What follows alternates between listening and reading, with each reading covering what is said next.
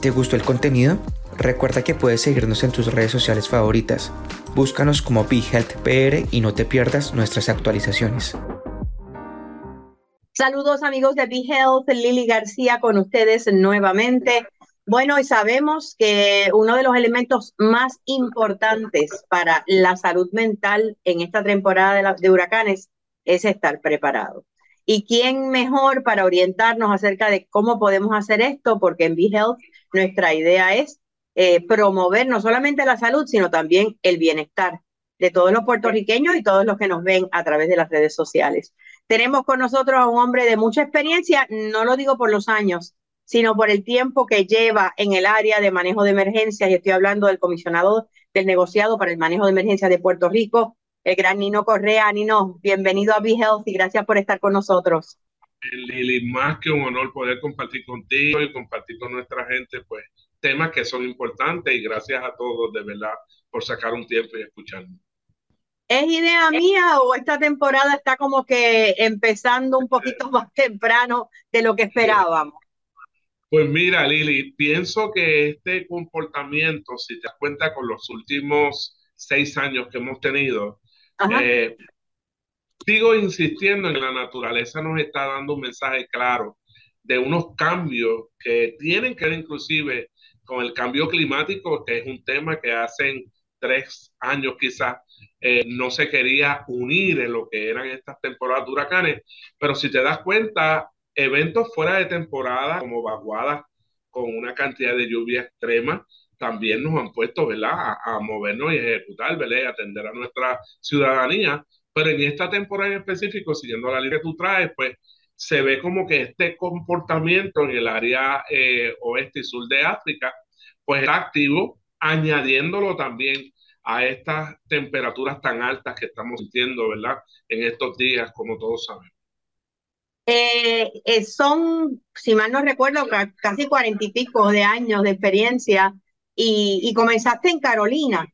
Eh, si, si fueras a decir, aparte de la tecnología, obviamente, una cosa que hoy tenemos que puede tal vez darnos más calma que lo que teníamos hace 40 años atrás cuando tú comenzabas. Pues mira, Lili, y esto que te, comento y quiero ¿verdad? compartirlo con ustedes, porque sí llevamos ya unos añitos, jamás en la vida me imaginé llegar hasta donde el Padre Celestial nos tiene luego de tantos años, donde comencé a mis 14 años. Pero siguiendo esa trayectoria y la línea que hemos podido ver, donde han habido muchos eventos y han habido tiempos de descanso, pero como te comenté ahorita, de seis años para acá ya hemos vivido terremotos, tenemos una pandemia que tiene sus altas y sus bajas todavía, tenemos eventos de lluvia como lo fue Fiona el año pasado, vaguadas fuera de temporada luego del 30 de noviembre del año pasado al día de hoy. Y siguiendo la línea que tú traes, yo creo que lo mejor que hemos podido lograr en todo este tiempo, te tengo que decir que ha sido la comunicación. La comunicación entre nosotros, la ciudadanía, el gobierno federal, el gobierno estatal, siempre he dicho la parte positiva de tu atender situaciones de desastre. Es lamentable porque pasa a nivel mundial, pero realmente ese proceso de, te puedo hablar de la palabra resiliencia, uno no le escuchaba antes, pero hoy es uso y común, ¿verdad? Nuestro vocabulario, eh, la preparación, el plan familiar, que cada día que pasa, eh, cada emergencia, eh, trae una cantidad de problemas y situaciones que desconocemos y te llevan a tú seguir buscando ese plan familiar, ese plan de individuo, ese plan de cómo nosotros como gobierno seguirnos preparando y estar alerta a cualquier evento que desconocemos, Lili, al día de hoy, cuál va a ser la magnitud o cuánto daño puede traer un evento que es natural. Y es importante porque es la raya donde tú cuando estás preparado te sientes más tranquilo, sientes un poco de más calma. Cuando tú experimentas una cosa, porque realmente la experiencia y capacidad que tú adquieres, la capacidad tú la adquieres del problema, no de lo que sale bien. Lo que sale que sale bien en muchas ocasiones, Lili, eh, puede caer en la confianza de que vamos a poder atender todo bien. Y de eso se trata, por eso es un tema vivo que está activo en toda su totalidad todo el tiempo. O sea que sí podemos entender que hemos aprendido, que aprendimos de María, que aprendimos de los, de los terremotos y la pandemia, de Fiona. Así es, no podemos pensar, ¿verdad? Eh, yo digo, ¿verdad? En esta parte académica, y tú y yo sabemos por qué lo digo así, pero pienso que el huracán María, el huracán María eh, nos dio la disertación de un grado de doctorado. Y cuando vamos a, a Fiona, Fiona pudimos lograr la tesis ¿verdad? Completar la tesis de lo que es el evento de una maestría, ¿verdad? Cuando tú completas.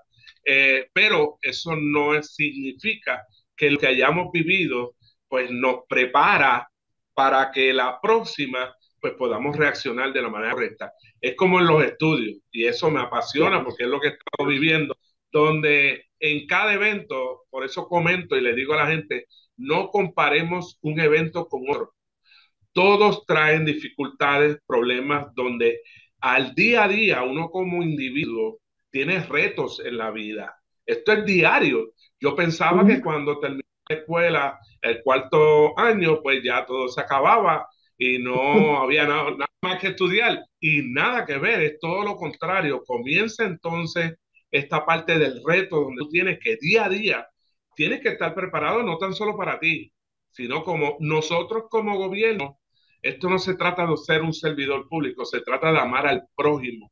Y cuando tú amas al tú necesitas tener esto claro, pero nuestra gente necesitan también hacer su parte y es importante que sepan la importancia de estar preparado y es lo que queremos, que ellos sepan que estamos para ello.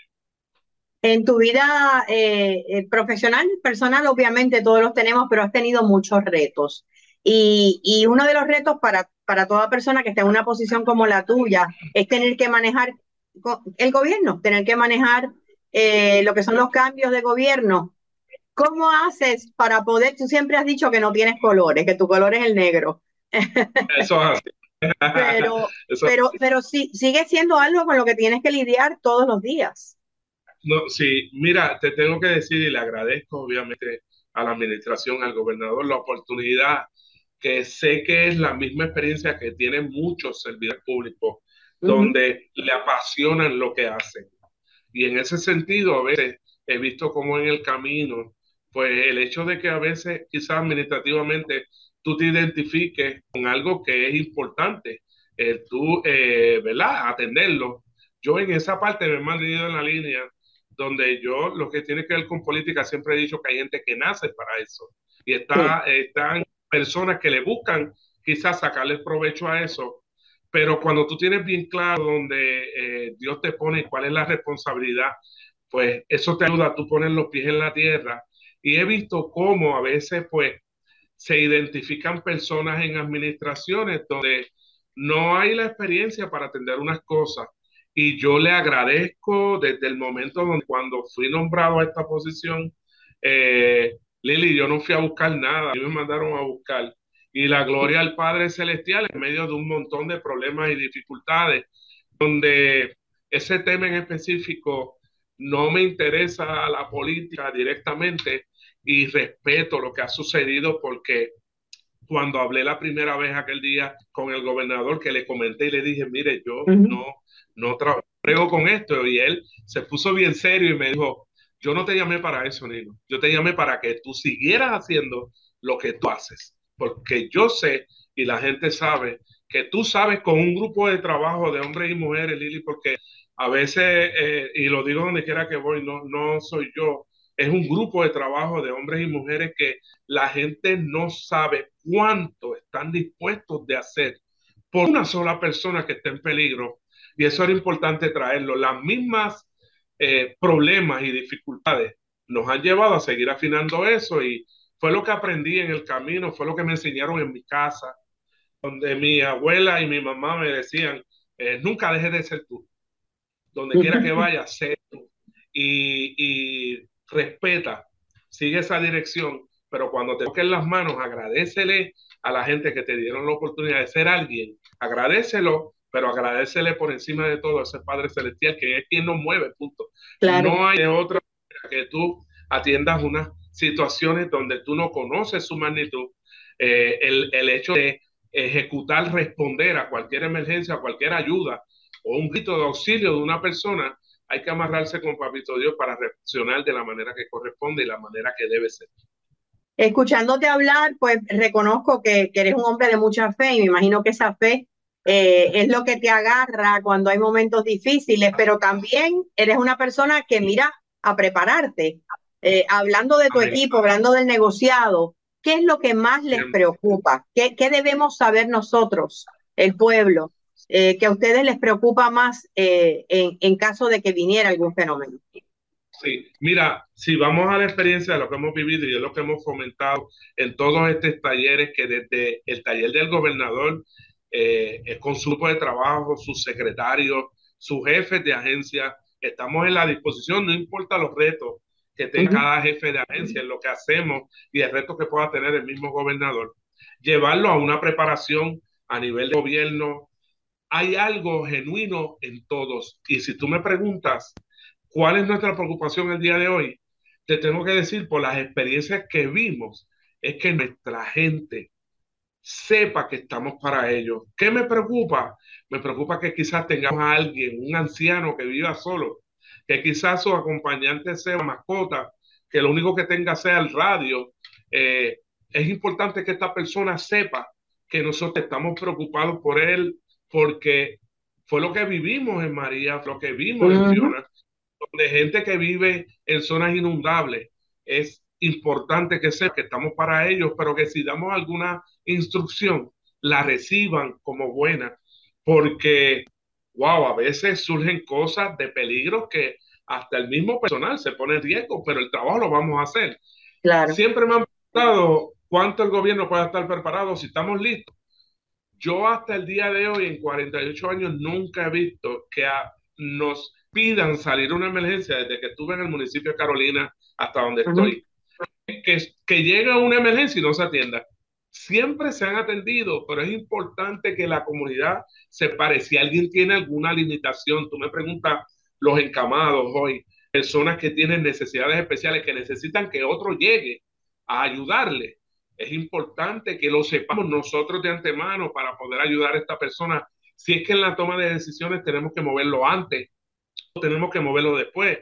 Que en muchas ocasiones cuando la persona a lo último se da cuenta y reconoce que está en un peligro, entonces que entre esa llamada y durante el proceso que sea, hay que reaccionar. Nosotros lo vamos a hacer, pero la gente, la comunidad, tiene que aceptar el que estamos para ellos y queremos ayudarles. Si tú me preguntas, hoy te tengo que decir que dentro del plan que tenemos y todo lo que hemos empujado con la preparación con las oficinas de manejo de emergencias municipales, las agencias del gobierno, los alcaldes, los jefes de agencia, dentro de los talleres que hemos preparado para el plan de trabajo para este año, estamos ready, junto con las agencias federales. La comunidad tenemos un sinnúmero de herramientas, desde reconocer estos líderes comunitarios, donde hay un censo de personas encamadas o personas que viven solas. Eh, otro detalle que me preocupaba muchísimo y gracias a Dios al día de hoy, Lili, pudimos hacer dos cosas bien importantes. Una, eh, la emergencia del paso de María, cuando nos quedamos sin comunicaciones, Lili, tuvimos que ir al pasado, atrás, porque toda la tecnología se afectó. Y tuvimos que ir a capturar tú sabes, lo análogo, como los radioaficionados, que nunca se quedaron sin comunicación. Hoy los tenemos organizados en grupos de trabajo. Hoy se le instaló a los 78 municipios un radio para que un radio aficionado esté sentado ahí y tenemos esta alternativa como comunicación.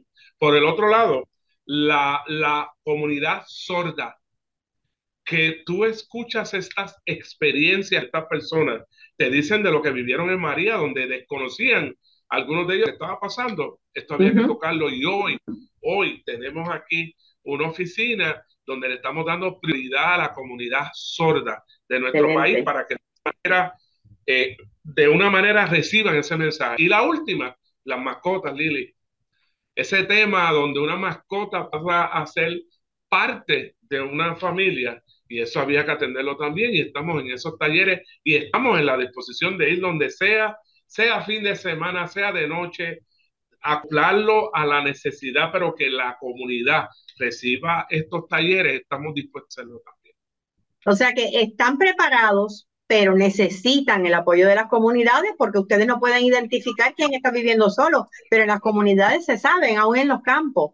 Eh, pues, estar pendiente de estas personas eh, para ver si hay algunos que, y yo entiendo que es difícil, que no quieren irse de sus hogares, y eso oh, presenta un riesgo para ustedes. No, definitivamente, y por otro, a veces eh, hablo mucho con los compañeros de la televisión donde encuentran estas historias de estas personas que viven solas. Mira, eh, o sea, te llegan y duelen donde una persona adulta mayor vive en unas condiciones terribles en medio de una emergencia. Si viven de esa manera en su a diario, imagínate tú, de, de una situación de una emergencia, necesitamos saber de ellos que el apoyo sea necesario. Créeme, Lili, que estamos dispuestos a hacerlo porque no podemos permitir volver a pasar eh, por esos eventos de María, hasta los mismos de Fiona. Tú puedes pensar que estás preparado en su totalidad y siempre he dicho que tú tienes un plan.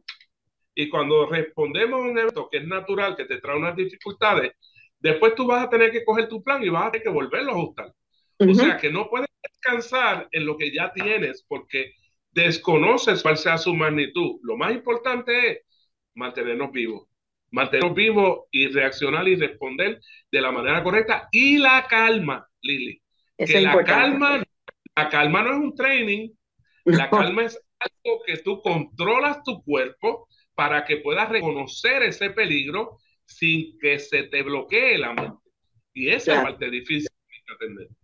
Y definitivamente la calma es mayor cuando tenemos un plan. Así es que gracias, Nino, eh, gracias a ti y a todo el equipo maravilloso del negociado para manejo de emergencias por la labor extraordinaria que hacen. Esperemos que este sistema que se acerca se hace una ondita boba y se quede en esa. Eh, pero lo importante es estar preparados y como comunidades estar unidos eh, y estar pendientes unos de los otros. Amén. Que nos pidan que por favor estamos aquí a través del 724-787-724-0124. Pueden comunicarse en el área de preparación. Allí tenemos desde el programa de CERT, que es preparar a la comunidad como grupos de respuesta a emergencia en cosas básicas, sencillas, hasta una charla en una iglesia, en una escuela, en la comunidad, en, en, en la empresa privada, tenemos el taller de mi plan familiar, te hablamos de cosas que debes de considerar dentro de tu plan. Vamos a hacerlo antes de que pase algo. Cuando venga la emergencia, la vamos a atender y en el nombre del Padre Celestial vamos a estar ahí, vamos a estar vivos. Repíteme el teléfono, el número de teléfono. El 787 787 724 0124 787 724 0124 y también te voy a dar Lili hay unas páginas que también pueden utilizar para afinar tu plan. Manejo de emergencias.pr.gov. Manejo de emergencias.pr.gov. Todos juntitos. Y también tenemos una página que a nivel federal también te da unos detalles bien bonitos, bien buenos. Se llama listo.gov.